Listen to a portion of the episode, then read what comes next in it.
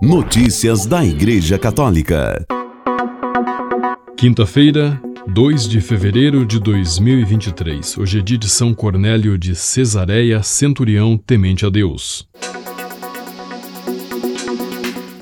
Alguns dormiram duas noites seguidas na verde esplanada do aeródromo do Ndolo, nas margens do rio Funa, para estar nos primeiros lugares atrás das barreiras e talvez poder saudar de perto o Pere François. Eles vieram de Kinshasa, mas também de Brazzaville e outras cidades ou países vizinhos. Vive le pape, vive le pape! Gritam agitando bandeiras com a imagem do Papa, nunca interrompendo os movimentos dos ombros e da bacia ao ritmo cadenciado das canções que, com guitarras elétricas e pianolas sintéticas, o grande coro ensaia a partir das sete da manhã desta quarta-feira.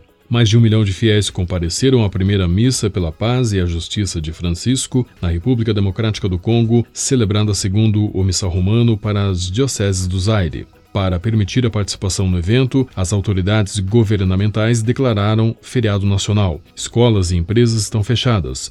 O anúncio foi feito na tarde de quarta-feira, 31 de janeiro, na mídia estatal pelo ministro das Comunicações e das Mídias, Patrick Muyadia, que explicou aos microfones da Rádio Vaticano e Vatican News. É uma visita histórica e simbólica para nós. Estamos felizes em receber o Papa. Vocês viram ontem os milhões de congoleses que estavam na rua para recebê-lo. Estamos muito felizes com o discurso que ele fez ontem, porque foi muito claro e falou duramente. E esperamos que aqueles que ouviram a ele tenham acolhido sua mensagem e trabalharão para o retorno da paz à República Democrática do Congo. Em Endolo, escala secundária do município de Barumbo, ao norte de Kinshasa, transformou-se em uma maré humana composta por mulheres com trajes tradicionais costurados com estampas tribais, fotos do Papa e frases do Evangelho, homens com roupas coloridas uniformes ou camisas, idosos com guarda-chuva para se proteger do sol, crianças com o polegar na boca acenando para as câmeras, e também religiosas e sacerdotes, cerca de 3 mil destes últimos incluindo algumas ovelhas brancas, como diz carinhosamente o missionário padre Massimiliano Nasio. Todos estão dispostos em ambos os lados do grande altar vermelho e branco, encimado por duas pombas brancas e a inscrição Tous reconciliés en Jésus-Christ. Todos reconciliados em Jesus Cristo, lema da quadragésima viagem apostólica. Estamos felizes, o Papa está aqui conosco, grita Marie por detrás de uma barreira. Ela chegou às 5 da manhã para se apressar no controle de segurança de uma das 28 entradas do local da missa, lotada de longas filas de fiéis que vinham a pé pelas estradas lamacentas e de terra. Queremos paz, responde Patrícia. Ela segura seu filho de um ano, Rovik, nos braços. Pessoas estão morrendo todos os dias. Quando você assiste à televisão, vê violência na parte oriental do país. Nossos irmãos e irmãs estão matando uns aos outros. Vemos como as pessoas morrem, como são massacradas, disse ela. Hoje, porém, a alegria de ter o Papa na sua terra prevalece sobre os sofrimentos que assolam a República Democrática do Congo no centro desta celebração pela paz e pela justiça. A sua presença vai mudar alguma coisa no país, grita uma mulher da multidão que não diz o seu nome, mas declara estar orgulhosa de ser 100% congolesa e lança um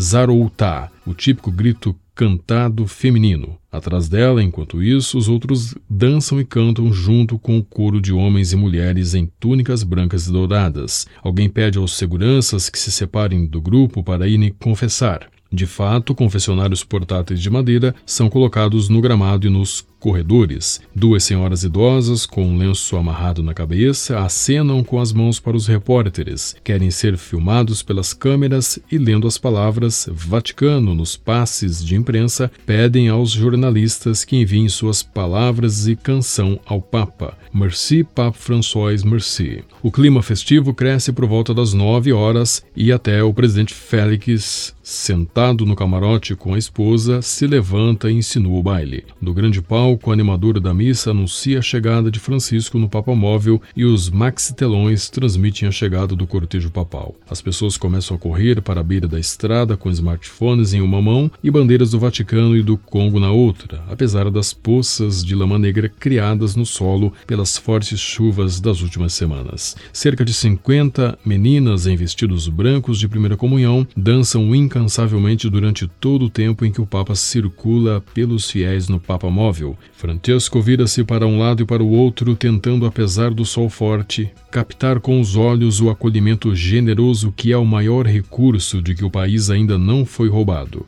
A paz esteja convosco, diz e acrescenta em Swahili, Bandeko Boboto Ensengo. Paz, fraternidade, alegria, os presentes que a República Democrática do Congo precisa hoje. Reportagem de Salvatore Cernúzio, direto de Kinshasa, para o Vatican News. Notícias da Igreja Católica.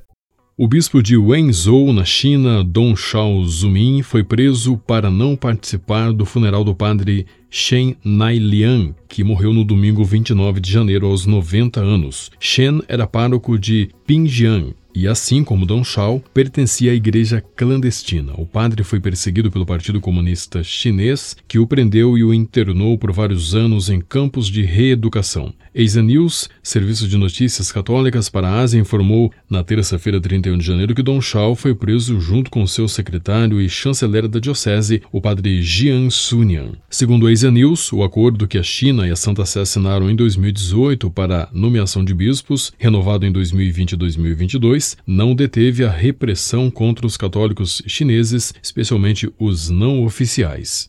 Notícias da Igreja Católica. O porta-voz da Conferência Episcopal Portuguesa, Padre Manuel Barbosa, saudou o Tribunal Constitucional por ter declarado inconstitucionais algumas normas do decreto sobre a legalização da eutanásia em Portugal. A lei, aprovada em dezembro pela Assembleia da República, foi enviada pelo presidente Marcelo Rebelo de Souza ao Tribunal Constitucional no início de janeiro para fiscalização. A decisão do Tribunal Constitucional vai ao encontro do posicionamento da Conferência Episcopal Portuguesa, que sempre tem afirmado a inconstitucionalidade de qualquer iniciativa legislativa que ponha em causa a vida, nomeadamente a despenalização da eutanásia e do suicídio assistido, disse Padre Barbosa à agência Eclésia da Conferência Episcopal Portuguesa. Notícias da Igreja Católica. A Santa Sé emitiu um selo postal em homenagem a Bento XVI, um mês após a sua morte aos 95 anos. O escritório filatélico e numismático da Santa Sé emitiu o selo extraordinário em memória do Papa Emérito Bento XVI, que pode ser comprado nos Correios da Santa Sé até 4 de março de 2023. O selo tem uma fotografia de Bento XVI, tirada durante sua visita ao Vale de Aosta em 21 de julho de 2009. Ao lado da figura de Bento XVI, há uma imagem de nossa Senhora e a legenda Papa Emérito Bento XVI, 1927 a 2022, Cidade do Vaticano.